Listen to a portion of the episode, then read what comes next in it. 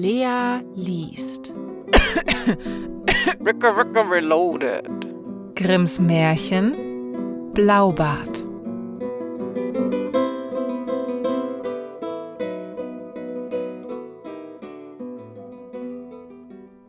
In einem Walde lebte ein Mann, der hatte drei Söhne und eine schöne Tochter.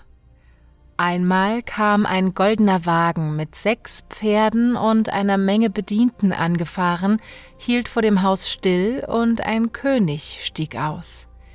Dieser bat den Mann, er möchte ihm seine Tochter zur Gemahlin geben.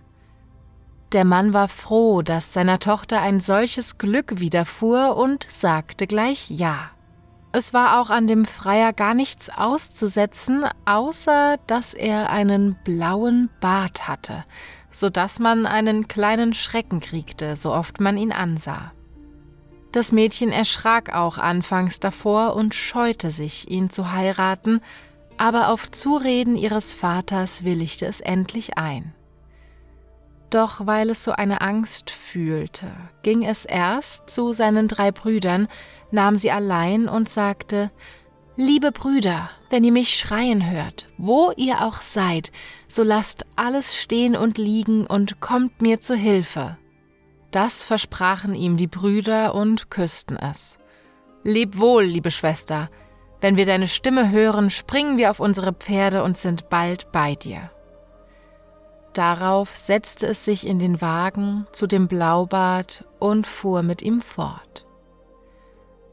Wie es in sein Schloss kam, war alles prächtig, und was die Königin nur wünschte, das geschah, und sie wären recht glücklich gewesen, wenn sie sich nur an den blauen Bart des Königs hätte gewöhnen können, aber immer, wenn sie den sah, erschrak sie innerlich davor.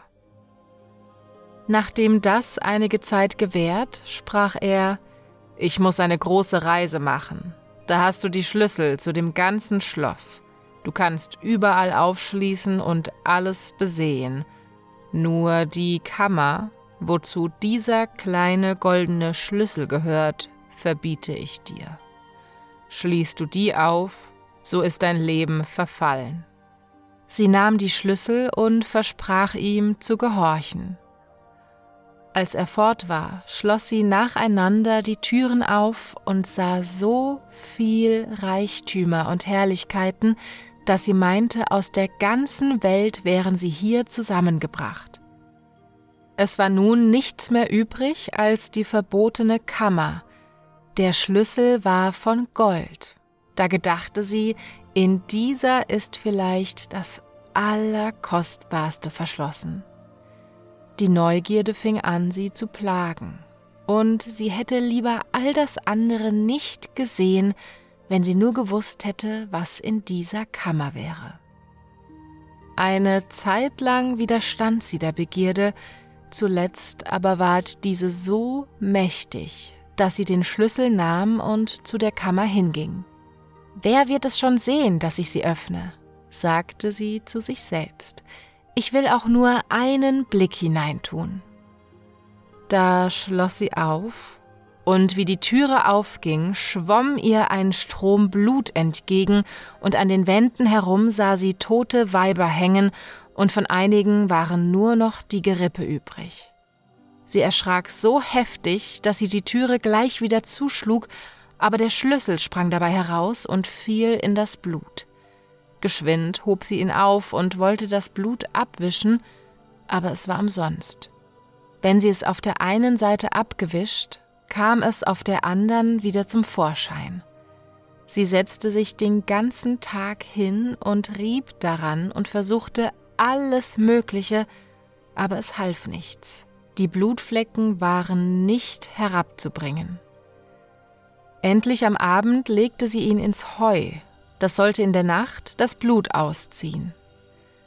Am anderen Tag kam der Blaubart zurück.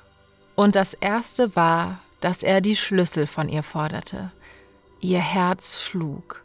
Sie brachte die andern und hoffte, er werde es nicht bemerken, dass der goldene fehlte. Er aber zählte sie alle. Und wie er fertig war, sagte er, Wo ist der zu der heimlichen Kammer? Dabei sah er ihr in das Gesicht. Sie ward blutrot und antwortete er, er liegt oben, ich habe ihn verlegt, morgen will ich ihn suchen. Geh lieber gleich, liebe Frau. Ich werde ihn noch heute Nacht brauchen. Ach, ich will dies nur sagen, ich habe ihn im Heu verloren, da muss ich erst suchen. Du hast ihn nicht verloren, sagte der Blaubart zornig. Du hast ihn dahingesteckt, damit die Blutflecken herausziehen sollen, denn du hast mein Gebot übertreten und bist in der Kammer gewesen, aber jetzt sollst du hinein, und wenn du auch nicht willst. Da musste sie den Schlüssel holen, der war noch immer voller Blutflecken. Nun bereite dich zum Tode, du sollst noch heute sterben, sagte der Blaubart, holte sein großes Messer und führte sie aus dem Haus. Lass mich nur vor meinem Tod noch mein Gebet tun, sagte sie. So geh, aber eil dich, denn ich habe keine Zeit lang zu warten. Da lief sie die Treppe hinauf und rief so laut sie konnte zum Fenster hinaus. Brüder, meine lieben Brüder, helft mir! Die Brüder saßen im Wald bei kühlem Wein. Da sprach der Jüngste Mir ist, als hätte ich unserer Schwester Stimme gehört, auf, wir müssen ihr zu Hilfe eilen. Da sprangen sie auf ihre Pferde und ritten, als wären sie der Sturmwind. Ihre Schwester aber lag in Angst auf den Knien. Da rief der Blaubart unten Nun, bist du bald fertig? Dabei hörte sie, wie er auf der untersten Stufe sein Messer wetzte. Sie sah hinaus, aber sie sah nichts als von ferne einen Staub, als käm eine Herde gezogen. Da schrie sie noch einmal Brüder, meine lieben Brüder, kommt und helft mir. Und ihre Angst ward immer größer. Der Blaubart aber rief Wenn du nicht bald kommst, so hol ich dich, mein Messer ist gewetzt. Da sah sie wieder hinaus und sah ihre drei Brüder durch das Feld reiten, als flögen sie wie Vögel in der Luft. Da schrie sie zum dritten Mal in der höchsten Not und aus allen Kräften Brüder, meine lieben Brüder, kommt und helft mir! Und der Jüngste war schon so nah, dass sie seine Stimme hörte. Tröste dich, liebe Schwester, nur noch einen Augenblick, so sind wir bei dir. Der Blaubart aber rief Nun ist's genug gebetet, ich will nicht länger warten, kommst du nicht, so hol ich dich. Ach, nur noch für meine drei lieben Brüder lass mich beten. Er hörte aber nicht, kam die Treppe heraufgegangen und zog sie hinunter und eben hatte er sie an den Haaren gefasst und wollte ihr das Messer in das Herz stoßen, da schlugen die drei Brüder an die Haustüre, drangen herein und rissen sie ihm aus der Hand, dann zogen sie ihre Säbel und hieben ihn nieder. Da ward er in die Blutkammer aufgehängt zu den anderen Weibern, die er getötet. Die Brüder aber nahmen ihre liebste Schwester mit nach Hause, und alle Reichtümer des Blaubarts gehörten ihr.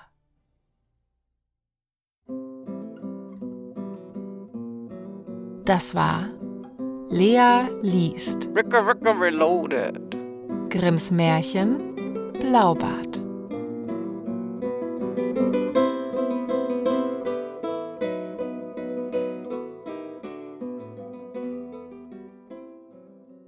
Hallo, hier ist Lea. Wenn euch das Märchen gefallen hat, schaut gerne bei mir auf Instagram vorbei. Dort findet ihr mich unter Lea liest vor.